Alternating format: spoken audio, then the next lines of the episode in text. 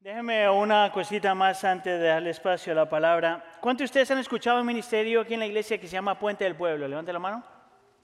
La gran mayoría de nosotros.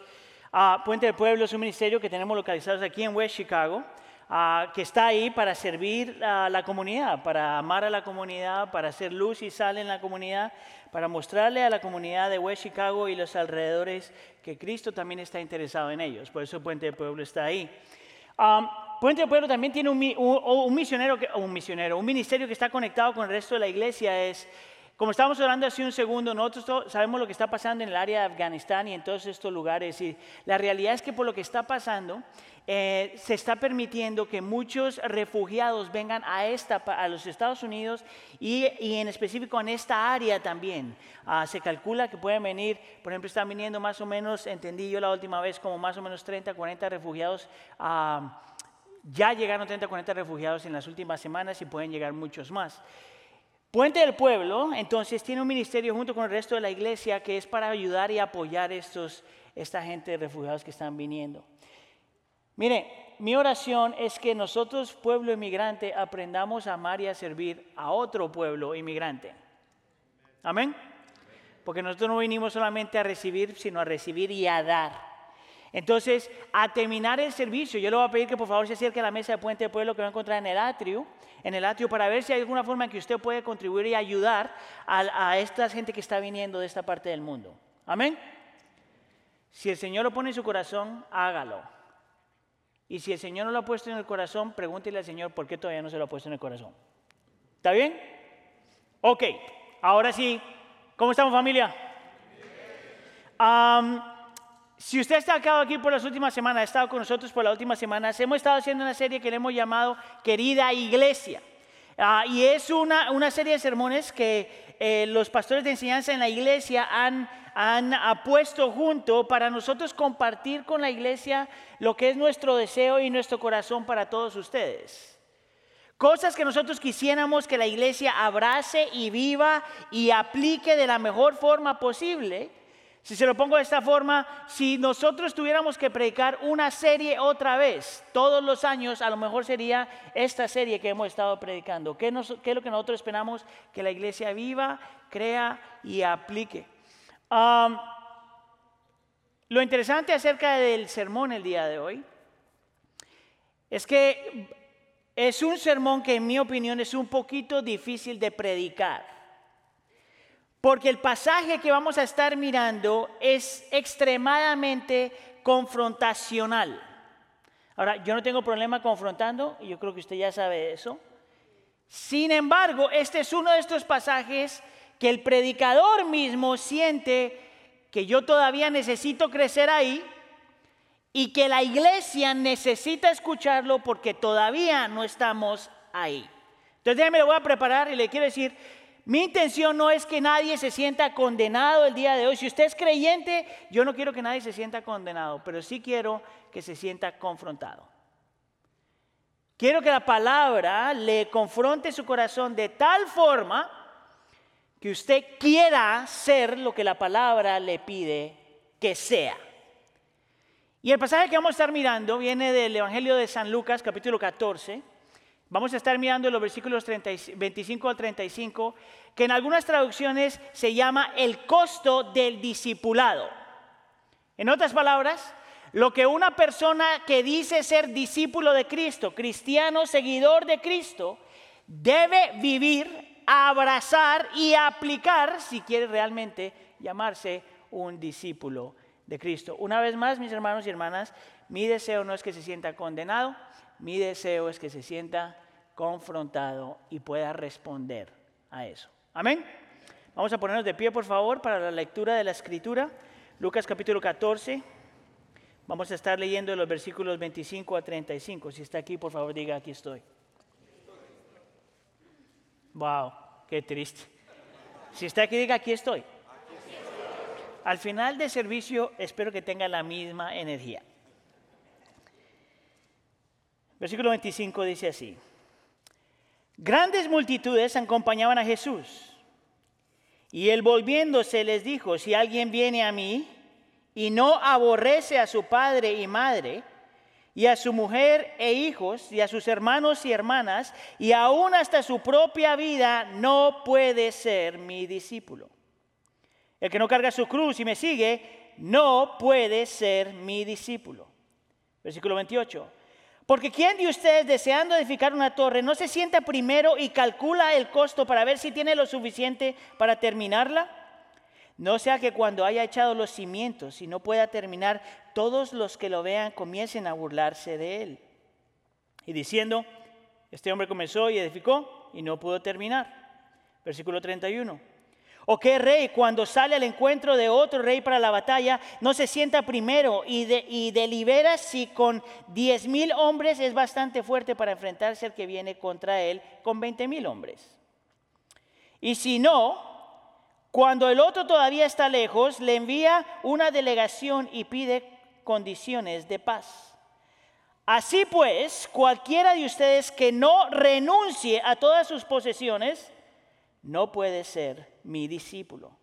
Por tanto, buena es la sal, pero si aún la sal ha perdido su sabor, ¿con qué será sazonada? No es útil ni para la tierra ni para el montón de abono, la arrojan fuera el que tenga oídos para oír, que oiga. Señor, te pedimos una vez más que nos hables, que lo que cantamos y escuchamos hace unos segundos atrás sea verdad. Espíritu de Dios, muévete en nuestro medio. Espíritu de Dios, ilumina. Espíritu de Dios, danos entendimiento. Espíritu de Dios, afecta nuestros afectos. Espíritu de Dios, afecta nuestra voluntad. Te lo pedimos en nombre de tu Hijo Jesús. Y todos decimos, se pueden sentar. Ok. La pregunta entonces, por si acaso lo ignoró antes, es ¿qué significa ser discípulo? ¿Qué significa ser un cristiano, que es un sinónimo de la palabra discípulo? ¿Qué significa ser un creyente, que es un sinónimo de la palabra discípulo? ¿Qué significa ser un seguidor de Cristo, que es un sinónimo de la palabra de Cristo? ¿Qué significa que tú has puesto tu fe en Cristo Jesús, que es un sinónimo de la palabra discípulo? ¿Qué significa que Dios es que Jesús es tu Señor y tu Salvador, que es un sinónimo de la palabra discípulo? Apóstoles solo algunos, los doce apóstoles, y no hay más. Discípulos, todos los creyentes. Déjenme se lo digo otra vez. Discípulos, solo algunos, los doce y no hay más. Apóstoles, que digo, qué bruto. Apóstoles, solo doce y no hay más. Discípulos, todos los creyentes. Amén. Entonces, si usted es creyente, dígale a la persona que está al lado suyo, tú eres un discípulo. Si no es creyente, ni voltea a mirar. Vamos a hablar hoy entonces de tres cosas que un discípulo hace o toma en cuenta o una evidencia de su discipulado. El discípulo calcula el costo, el discípulo medita en el regalo y el discípulo se goza en el resultado. Calcula el costo, medita en el regalo, se goza en el resultado. Vamos con el primer punto. Ah, el discípulo calcula el costo. Esto me parece súper interesante, no sé cuál es su trasfondo, de dónde usted viene, ah, pero en la, en traducción de la que yo vengo, eh, si tú querías ser creyente, lo único que tenías que hacer es, si alguien te decía, acepta a Cristo en tu corazón, tú levantabas la mano y aceptabas a Cristo en tu corazón y ya se acabó, ¿verdad? Y el Señor ha salvado a un montón de gente así. Otra gente viene en otras iglesias, te dirían, bueno, si tú quieres ser salvo, entonces acércate y vente al frente del servicio para que alguien ore por ti y de ahí hace la profesión de fe y hace la profesión de fe y te conviertes. Y el Señor ha salvado a un montón de gente así. Pero a la misma vez hay toda esta idea que si tú haces una profesión de fe, ¿verdad? Si has puesto tu fe en Cristo Jesús, lo confiesas con tu boca, crees en tu corazón, eso es suficiente. Yo, yo, yo me atrevería a decir que hay mucha gente que ha hecho esa profesión, pero no significa que son creyentes. Y yo quiero que el texto te convenza si eso es verdad o no. Si usted nota, en el versículo 25, dice que un montón de gente estaba siguiendo a Cristo, las grandes multitudes. Un montón de gente, posiblemente cientos y cientos de personas están siguiendo a Cristo porque han escuchado lo que Él ha dicho, porque ha visto lo que Él hace, porque todas estas cosas, milagros y todo lo demás, y un montón de gente está siguiendo a Cristo. Pero mira lo que hace el Señor Jesús. El Señor Jesús que no está tan interesado en crear las masas, en levantar masas de gente, que no está tan interesado en ser una celebridad, que todo el mundo lo reconozca, que todo el mundo lo admire simplemente a nivel de ser humano. El Señor tú nunca lo ves haciendo ninguna, eh, disculpe la expresión, ninguna payasada para que la gente lo siga. Cristo Jesús predicó el Evangelio, amó, sirvió, hizo milagros y la gente lo seguía. Pero hay algo que el Señor nota acerca de las grandes multitudes que lo están acompañando. Y me parece a mí que lo que el Señor Jesús está haciendo, está tratando de decirle a todas estas multitudes, si tú crees que tú eres mi discípulo, déjame te explico lo que un discípulo es. Calcula el costo de lo que es ser un discípulo mío. Eso me parece súper interesante porque en inglés hay una expresión que se llama hidden fees. Cuando tú compras algo, me imagino que a ustedes les ha pasado, porque a mí me ha pasado un montón de veces, tú vas a la tienda y ves algo que te dice, qué sé yo, 99 dólares, ¿verdad? Y lo tomas y cuando vas a pagar te cobran como 853. Porque había un montón de cargos escondidos, es la palabra, que no los podías ver en el precio original, pero cuando mira la letrita bien abajo te dice, te están cobrando hasta la vida. El Señor Jesús está haciendo algo que es en contra de eso. El Señor Jesús dice, mira, aquí no hay cargos escondidos, no hidden fees. Te voy a mostrar claramente y te voy a explicar claramente lo que significa ser un discípulo mío. Si tú me quieres seguir, dice Cristo, déjame te explico lo que esto es y lo que esto requiere. Es por eso que ningún creyente, después de haber leído este pasaje, puede decir, a mí nadie me dijo, me engañaron, pastor. Y Cristo diría, a lo mejor tu pastor te engañó, pero no la Biblia. A lo mejor tu pastor te, prometió el cielo y la tierra. A lo mejor el pastor te dijo que Dios te iba a quitar todos tus problemas. A lo mejor el pastor te dijo que vas a ser feliz para siempre. Eso es verdad, pero no aquí hasta que Cristo regrese. Mira entonces lo que Él le dice a esta gente, lo que significa ser cristiano. Hay tres cosas que muestran lo que significa ser cristiano. Tres preguntas que te tienes que hacer. La primera pregunta es esta. ¿A quién amo yo más? ¿A quién amo yo más? Pregunta número dos. ¿Estoy yo dispuesto a sufrir? Y número tres, ¿estoy yo dispuesto a sacrificar? ¿A quién amo yo más? ¿Estoy dispuesto a sufrir? Y estoy dispuesto a sacrificar. Mira la primera pregunta que un discípulo se tiene que hacer. ¿A quién amo yo más? Esto viene del versículo 26. Mira lo que dice. Si alguien viene a mí y no aborrece, diga conmigo aborrece a su padre y a su madre, a su mujer y sus hijos y sus hermanos y sus hermanas, y aún hasta su propia vida, no puede ser mi discípulo. Parece ahí porque si usted tiene problemas en su matrimonio, ese versículo no es para usted. Si usted tiene problema con sus hijos, ese versiculito no es para usted. Si usted tiene problema con la familia, ese versiculito no es para usted. Porque tenemos que hacer la pregunta, ¿Qué significa cuando Cristo dice aborrece? Mire, es tan simple como esto. Si usted conoce un poquito de la Biblia, tres páginas de la Biblia acerca del Señor Jesús, usted sabe que el Señor Jesús no puede estarle diciendo a los creyentes que odien a sus papás, que odien a su esposo o a su esposa, que odien a sus hijos, que odien a sus familiares, que odien a todo el mundo, incluyendo a sí mismo. No puede estar diciendo eso. ¿Tú sabes por qué? Porque uno de los mandamientos dice que tienes que honrar a tu padre y a tu madre. ¿Cómo va a contradecir el Señor Jesús lo que la Biblia ya dice? El mismo Señor Jesús nos llama a amar a nuestros enemigos. ¿Cómo el Señor nos va a decir que odiemos a otra gente que son familiares si nos llama a amar a nuestros enemigos? La Biblia nos dice, por ejemplo, le dice al varón que ame a su esposa como Cristo amó a la iglesia. Se entregue por ella. ¿Cómo entonces el versículo dice que uno tiene que aborrecer, odiar a su esposa? Bueno, aquí es donde es importante entender qué es lo que la palabra significa en el original, aunque no te lo podemos deducir. Una buena traducción de la palabra en el original quiere decir cuando tú amas a alguien menos. Diga conmigo menos. es cuando tú amas a alguien menos porque amas a alguien más.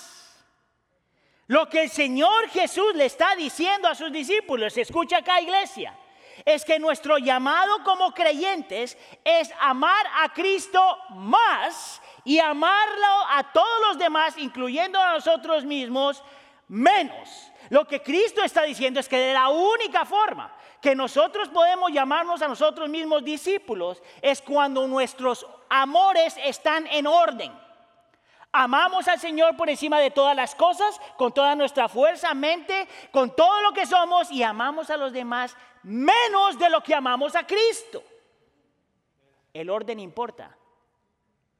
Es más, si tú no sabes amar a Cristo más, no sabes cómo amar a los demás. Esto es interesante acerca de este texto. Me parece a mí increíble lo que el Señor está haciendo aquí porque habla primero está hablando a la cultura donde él está en el momento donde él está, que podríamos decir que es una cultura, se llama como una cultura tradicional. En la cultura tradicional, todos los latinos venimos de ahí, no nomás para que sepa. En la cultura tradicional, tú amas a tus papás, a tu esposa y a tu familia por encima de todas las cosas. Hay otras culturas tradicionales, por ejemplo, que aman a los papás por encima, aún de la esposa y de los hijos, o del esposo y de los hijos. Pero nota lo que el Señor le dice a esta cultura tradicional. Tú no tienes permiso de amar a tu papá, tu mamá, tu esposo, tu esposa, tus hijos, tus amigos, tus parientes, por encima de lo que amas a Cristo. Tú no tienes permiso. Y también le habla a lo que nosotros diríamos que es la cultura moderna. ¿A quién ama la cultura moderna más? A sí mismo. A mí, myself and Irene, dijo alguien. Es a mí mismo. Y el Señor Jesús en el momento le dice, no solamente no tienes que amar a los demás por encima de lo que amas a Cristo, pero tampoco te puedes amar a ti mismo más de lo que amas a Cristo. Tienes que amar a Cristo por encima de todas las cosas. Y de la única forma que tú puedes amar a los demás es cuando amas a Cristo por encima de todas las cosas. Escucha acá. Si tú no sabes amar a Cristo por encima de todas las cosas, vas a demandar de la otra gente lo que no te puede dar. Si tú no sabes amar a Cristo por encima de las otras cosas, vas a tratar a tus papás, a tu esposo, a tu esposa, a tus hijos, a tus familiares, como si fueran tu Salvador. Si no sabes amar a Cristo por encima de todas las cosas, a que empiezas a comprometer tus creencias por la gente que tú amas. Si no sabes amar a Cristo por encima de todas las cosas, no puedes amar bien a nadie más a nadie más. Mira lo que el Señor Jesús le dice a esta gente. Ámeme. Ámeme más. Y algún incrédulo podría hacer la pregunta, ay, el Señor Jesús tiene problemas. ¿Cómo le está diciendo a la gente que lo amo como que necesita que lo amemos? Iglesia, Cristo no necesita nada. Cristo es el único ser, la única persona en el universo que es autosuficiente. Cristo no necesita que lo amemos, Cristo nos llama a amarlo porque nosotros necesitamos amarlo. Y porque si nosotros lo amamos bien a Él, podemos amar a nuestros esposos, nuestras esposas, nuestros hijos, nuestros parientes, aún aprendemos a amarnos a nosotros mismos mejor. Mira lo que dice este autor. Ningún hombre puede ser un verdadero discípulo de Cristo a quien Cristo no sea más querido que lo que es más querido en el mundo. Piense por un segundo, mis hermanos. ¿Qué es la cosa o la persona que tú quieres más en el mundo? Piensa por un segundo. Si tú no amas a Cristo más, Cristo no es tu Dios.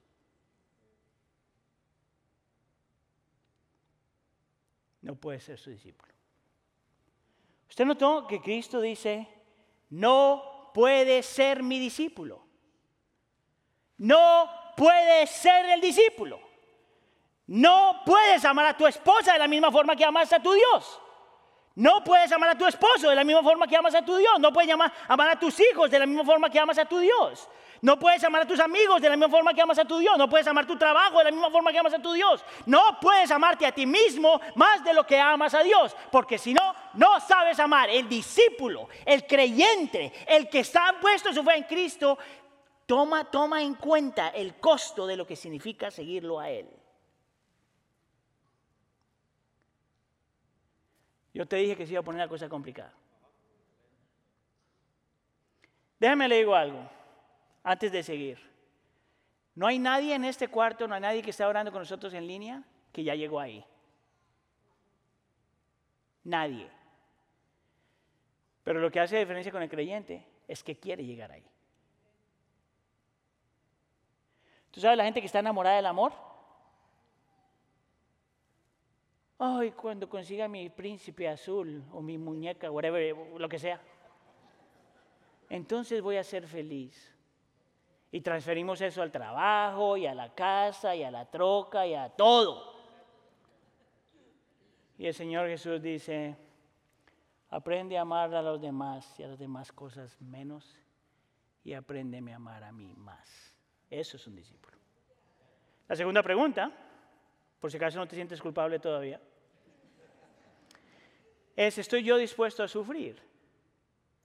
Esto es bien interesante porque el versículo que vamos a leer es súper conocido dentro del cristianismo, versículo 27. El que no carga su cruz y me sigue no puede ser mi discípulo. El que no carga su cruz y me sigue no puede ser mi discípulo. Esto es interesante, que en ese tiempo, en ese contexto y en ese momento, Cristo todavía no ha ido a la cruz del Calvario. Por lo tanto, esta gente no sabe lo que nosotros sabemos hoy. Por lo tanto, no puede decir crucifícate a ti mismo. Déjame te digo lo que esta gente sí sabía acerca de la cruz. Esta gente sabía que la cruz solamente era aquellos para aquellos que eran condenados. Esta gente sabía en este mundo greco-romano que la cruz era para la gente que estaba, iban a ser ah, públicamente humillados. Esta gente sabía que la cruz era para gente que todo el mundo los había rechazado, era la escoria del mundo. Diga conmigo escoria.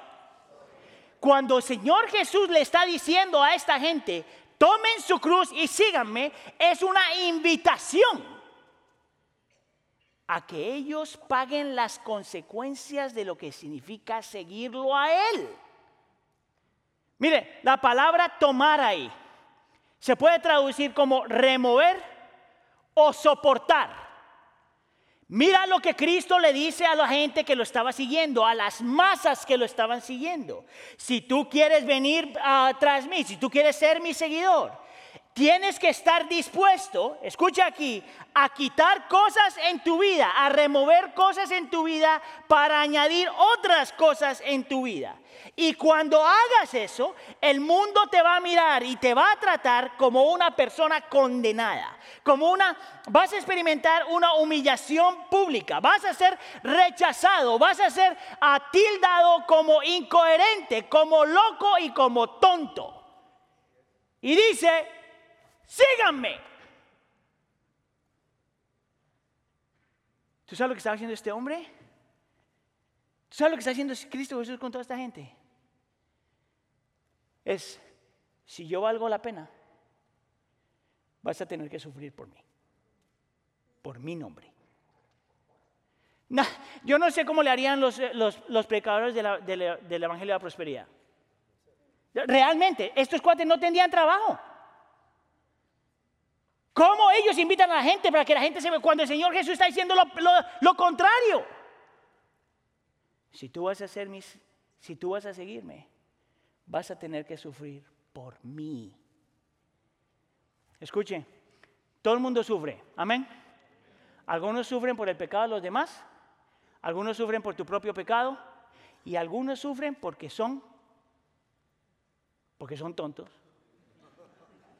Estaba pensando una palabra limpia, pero no puede encontrarla. Mire, si usted va a sufrir por Cristo, no sufra por Cristo porque la gente no se lo aguanta. Si usted está sufriendo por Cristo de esa forma, es porque usted no sabe amar a la gente. Mira, una, yo he compartido esto con ustedes varias veces, pero Parte de las cosas que el Señor utilizó para traerme a Él fue el testimonio de mi familia, de mi familia más cercana, mi mamá, mi hermana y mi hermano. El Señor utilizó eso de una forma increíble para traerme a Él, ¿verdad? Ah, porque yo era un niño bueno, yo era un estudioso y trabajaba y todo lo demás, pero no era creyente. era bueno para con los demás, más no bueno para con Dios.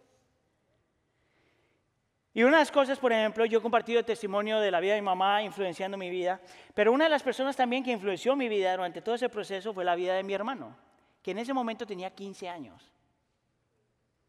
Y me acuerdo, estábamos hablando el otro día, mi mamá y yo estábamos recordándonos de una forma, eh, mi hermano tiene un encuentro con el Señor criminal, radical, y, y, él empieza a compartir y se envuelve a la iglesia y hace un montón de cosas, pero una de las cosas que le vino súper natural a él fue empezar a hablarle a los demás acerca de Cristo. Mire mi hermano, y, el que habla de Cristo, le va a caer alguien encima. Y está compartiendo con, ah, eh, familiares nuestros. Y estos familiares se empiezan a burlar de él. Un niño de 15 años. Y el muchachito empieza a llorar. Y sin embargo, no, se echó para atrás. ¿Tú sabes por qué? Porque en su mente, Cristo tenía más valor que el sufrimiento. En su mente Cristo tenía más valor y valía la pena sufrir por Cristo. Y Cristo Jesús le dice a toda esta gente, ¿tú me quieres seguir? Vas a tener que aprender a sufrir por mí. Mira lo que dice este erudito. Como todas las cosas de valor inigualable en la vida, el Evangelio es costoso y vale la pena el costo. El amor verdadero hace grandes sacrificios por el amado. Dime tú si eso no es verdad. Todo el mundo sabe esto. Todo el mundo sabe que cuando tú amas a una persona, tú sacrificas. Es la razón por la que un esposo o una esposa sacrifica por su esposo o su esposa. Cuando se aman bien.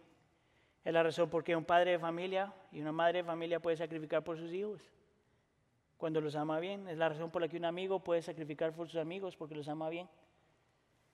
Es la razón por la que un soldado se va a la guerra porque ama a su nación.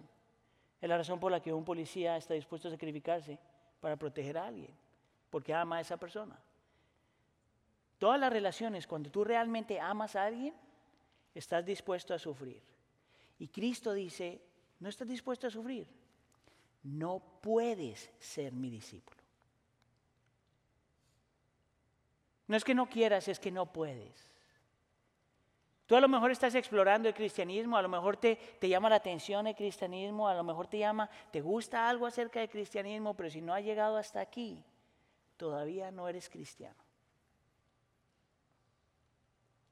Pero yo los amo a ustedes un montón. Pero porque los amo, usted necesita escuchar de mí que si usted no ha llegado ahí, usted no es cristiano todavía. No importa, te bautizaste ya y viniste a la iglesia y aprendiste versículos. Si no ha llegado ahí, todavía no eres creyente. Ni tu familia. La primera pregunta es, ¿a quién amo yo más? La segunda pregunta es, ¿estoy dispuesto a sufrir? Y la tercera pregunta es, ¿estoy dispuesto a sacrificarlo todo? Mira lo que dice el versículo 33. Así pues, cualquiera de ustedes que no renuncie a todas sus posesiones, no puede ser mi discípulo. Note la palabra todas. Mire, esta es, es la, la explicación del millón. Escuche acá. En el original, la palabra todas significa todas.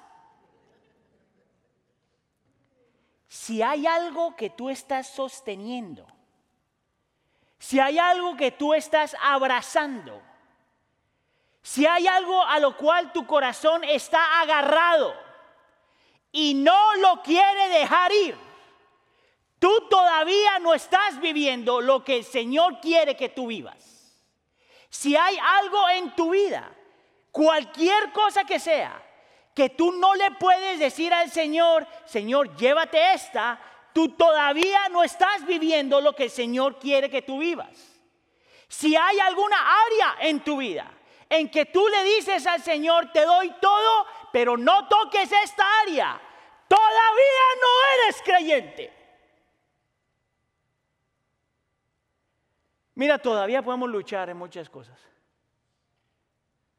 A lo mejor, mire, a lo mejor yo, yo a veces me miro mi propia vida y yo soy como este niño que frente a un padre, el papá le dice, dame esto que te voy a comprar algo más grande y que yo le doy, pero que le hago, toma, pero como que se lo quiero dar, pero como que no se lo doy. Esa es la lucha en el corazón del creyente. Pero la actitud del creyente tiene que ser, yo quiero dejarlo ir. Porque si no puedes someter todo a tu Señor. Eso es lo que significa la palabra Señor. Que Él manda sobre toda tu vida. Si hay un área donde tú no te puedes negar a ti mismo, si hay algo que no quieres rendir, si hay algo que tú no le puedes decir al Señor, Señor, también toma esto. A lo mejor, a lo mejor todavía no eres creyente. Mire, estaba pensando en una ilustración para pensar, para que usted lo pueda ver y cómo, fue, cómo se ve esto en la vida práctica. Ah, hay, un, hay un show aquí en Estados Unidos que se llama ah, Ninja Warrior, I think it is. American Ninja Warrior, que es como las tortugas ninjas, pero de verdad. Y, todo el show a mí me fascina porque ellos hacen todo lo que yo no puedo hacer. Tienen todos los músculos que yo no tengo. Todo eso, ¿verdad? Y entonces la idea, para si usted nunca ha visto el show, es, son gente que se cuida mucho y están súper fuertes y todo. Y no, y no todos son grandes, son chiquitos, flaquitos y todo, pero que son fuertes. Y pasan un obstáculo tras otro, un obstáculo tras otro. Lo interesante acerca de todos los obstáculos es que antes de que tú saltes al siguiente obstáculo, tienes que aprender a dejar ir el que tienes aquí.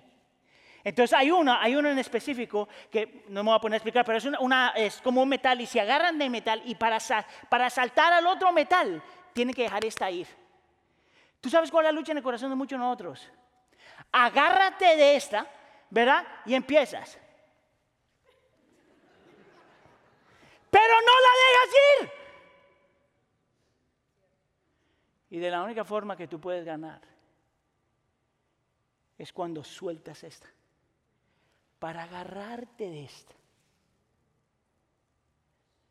Y el Señor Jesús dice, no vas a poder agarrarte las dos. O yo soy tu seguridad, o algo más lo es. Es por eso que el Señor cuando habla del dinero, uy, vamos a hablar de dinero. Es por eso que cuando el Señor habla del dinero, dice que nadie puede servir a dos señores. Porque amarás a uno y aborrecerás el otro. Nadie puede servir al dinero y a Dios. Mm. Y no le estoy pidiendo dinero. Déjame te leo otro, otro erudito y este es un pasaje más largo. El discípulo debe renunciar a todas sus posesiones. Escucha acá, no solo al dinero y las cosas materiales, sino también a sus seres queridos y a todo lo que su corazón se aferra. Sí, sí, incluso su propia vida. Escucha acá sus propios deseos, planes, ideales e intereses. Esto no significa que no deba vender que deba vender todas sus posesiones o regalar todo su dinero o abandonar todos sus seres, seres, eso salió mal, eh, seres queridos y convertirse en ermitaño o mendigo o vagabundo, sino que debe darle a Cristo el control total sobre toda su vida con todo lo que es y todo lo que posee y que bajo su guía y en su servicio debe ocuparse de sus posesiones de la mejor manera. Tú le rindes todo al Señor y el Señor te dice cómo tú manejas lo que Él te ha dado. Tú le rindes todo al Señor y Él te dice cómo se vive. no como los Estados Unidos te dicen. No como Inglés sin barreras te dice, ese programa ya ni existe. No como el sueño americano te dice. No como la novelita te dice, no como los que tienen triunfo aquí en Estados Unidos, es como Cristo te dice que vivas. Pregunta, ¿no le parece esto que Cristo ha dicho? De amarlo más a Él, de estar dispuesto a sufrir por Él y a sacrificarlo todo por Él, ¿no te parece que se siente como demasiado? Esto es familia, ¿verdad? ¿Cuántos de ustedes frente al Señor podrían decir hoy que eso se siente como demasiado? Levante la mano. Ok, so vemos como 10 honestos y los demás ya son santos. Váyanse. Sigo la predicación con los que sí necesitamos reconocer la verdad. ¿Cuántos decir amar al Señor más que todas las cosas, estar dispuesto a sufrir por Él y a estar dispuesto a negarlo? ¿Cuántos de los que estamos aquí sentimos en nuestro corazón que eso es mucho, demasiado? Levante la mano. Ok. Todavía algunos santos por ahí, pero está bien. ¿Tú sabes por qué el Señor hace esto? Para mostrarte cómo la gente cambia. Y si te das cuenta, toda la lucha es en el corazón. Toda la lucha es en el corazón del ser humano. Es en el corazón del ser humano que nosotros amamos más, es en el corazón que, del ser humano que no queremos sufrir, es en el corazón del ser humano que no queremos dejar ir, es en el corazón. Por lo tanto, la, forma de cambiar eso y de crecer en eso no es decir, yo puedo, voy a tratar más, voy a leer la Biblia, voy a hacer lo que sea. Tiene que hacer todo eso. Pero esa no es la forma como el creyente cambia. Esa no es la forma como el creyente se transforma, esa no es la forma como el creyente se vuelve creyente. ¿Tú sabes cómo el cristiano realmente no solamente se convierte, pero crece? Cuando encuentra algo más que cuando lo pones a la par de lo que tú tienes, dices, esto vale la pena más. Y lo que Cristo está haciendo aquí es enseñándoles que de la única forma que tú puedes salir de esto es cuando meditas en un mejor regalo, en una mejor cosa. Ahora, esto me parece fascinante. Cuando lees el texto, hace todos dos, las dos primeras preguntas vienen arriba, la última pregunta viene abajo, pero en medio él utiliza dos ilustraciones. Porque el Señor Jesús es el rey de las ilustraciones. Y habla esta ilustración en el versículo 28 de un hombre que está edificando una torre. Y que en vez de ponerse a calcular el costo, diga conmigo calcular, que en vez de calcular el costo, se avienta y empieza a construir y pone el fundamento y luego pone el fundamento, se le acaba el dinero y todos los demás lo miran y dicen, mira qué tonto, no calculó bien. Esa es la primera ilustración, manténgala en mente. La segunda ilustración viene en el versículo 31, que habla de un rey un rey que tiene que ponerse a pensar porque va a ir a una guerra y dice que está deliberando. Diga conmigo deliberar. Para ver si con sus 10 mil hombres tiene lo suficiente para vencer estos 10 mil hombres. Ah, perdón, 20 mil hombres, 10 mil y 20 mil. Y dice el texto después que se da cuenta que no puede ganar, entonces trata de arreglar las cosas como, ah, I'm just kidding, I don't want to fight. Eso es lo que le dice. ¿Por qué el Señor Jesús está haciendo esto? Bueno, las dos palabras que le hice repetir, deliberar, y la otra, eh, calcular. Calcular es, es como cuando tú estás eh, haciendo a contabilidad, cuando dices uno más uno es dos, dos más dos y todo eso, es cuando te pones realmente a mirar si lo que tienes es suficiente, es un calcular en la mente, ¿verdad? Pero la palabra deliberar no es solamente hacer el cálculo, sino estimar en tu mente si la razón por la que tú vas a sacrificar vale la pena. Cuando tú pones las dos ilustraciones juntas, me parece increíble lo que el Señor hace. Escucha acá.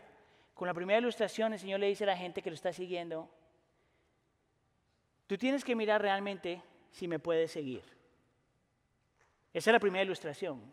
Mira realmente si me puedes seguir.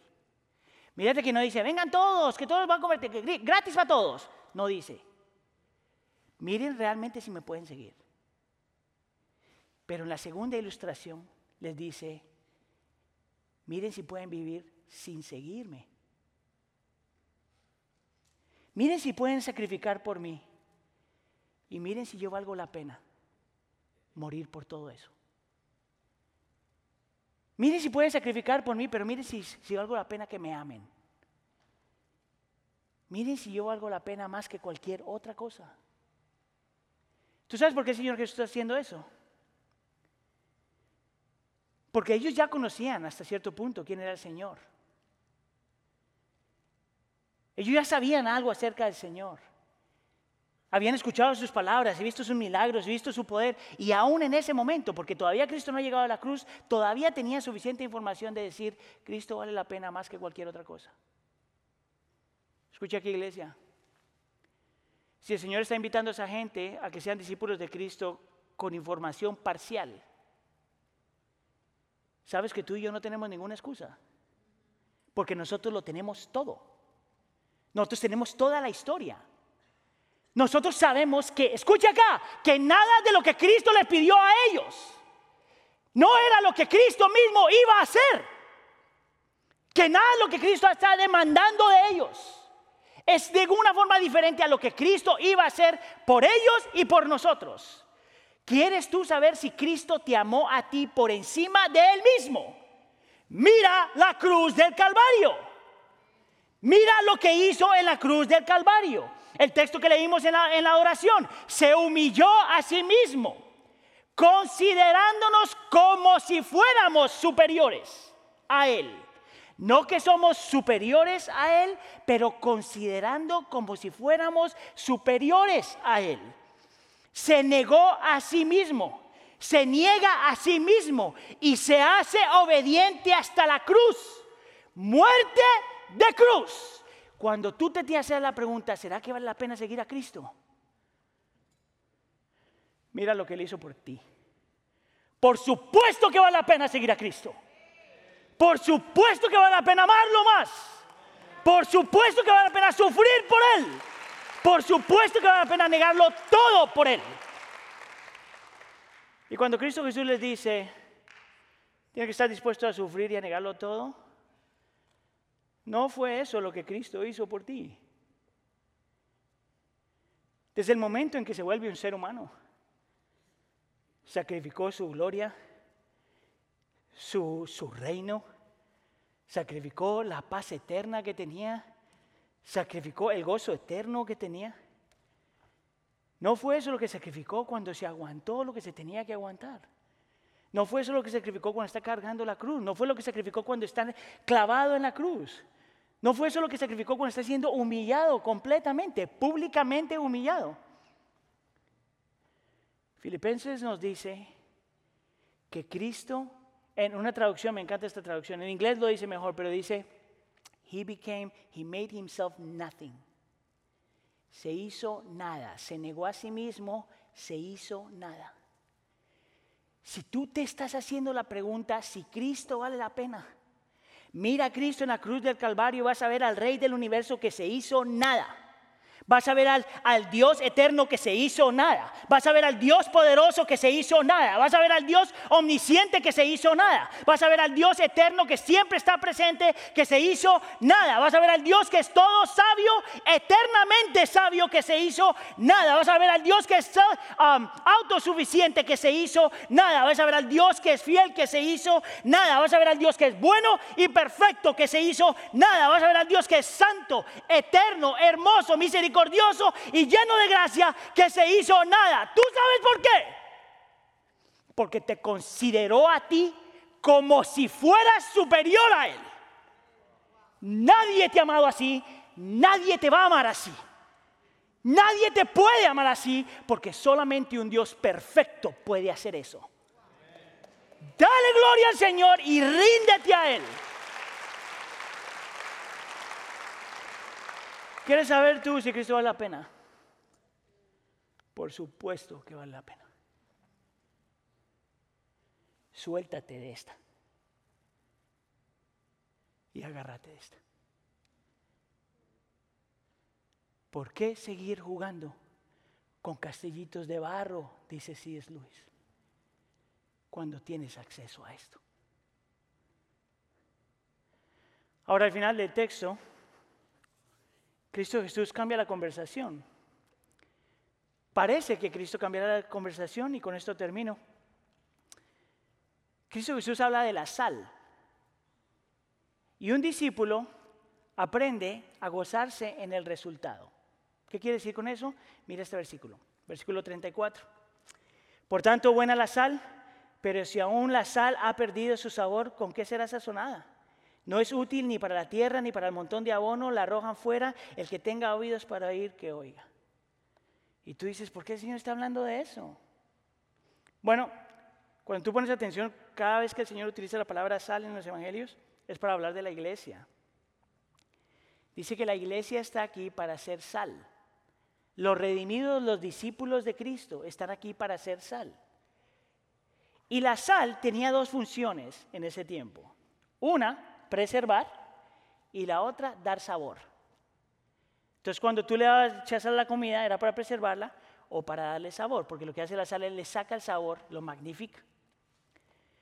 Y Cristo dice que los discípulos, escucha aquí, sigue el tren de pensamiento, el discípulo es una persona que ama a Dios más y a los demás menos, en el, en el orden correcto. Que cuando hablas a Dios más, a Cristo más, sabes cómo amar a los demás.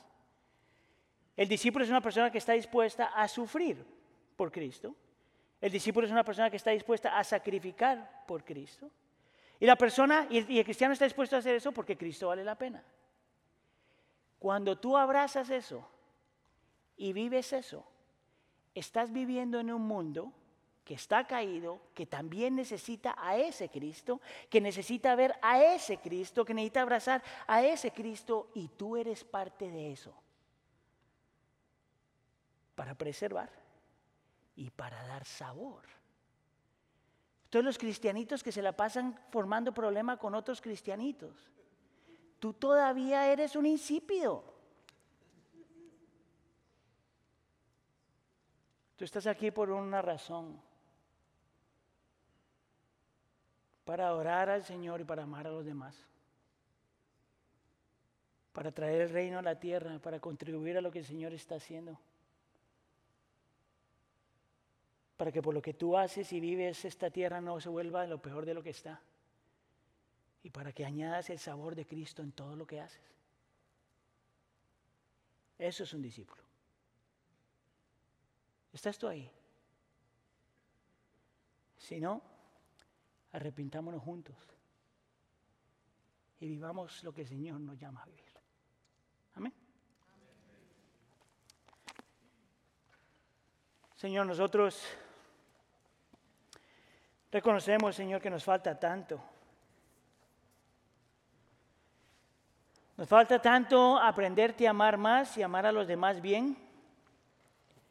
Nos falta tanto de aprender a sufrir, nos falta tanto de aprendernos a negar y a negarlo todo, Señor. Nos falta tanto todavía en los secretos de nuestro corazón decirte a ti, Señor, tú estás por encima de todo. Nos falta tanto, Señor, tantas veces de vivir en esta tierra como sal que da sabor. Señor, esta es una prédica para el creyente, esta no es una prédica para el no creyente. Por lo tanto, Señor, yo te pido por mis hermanos y mis hermanas, te pido por mí mismo.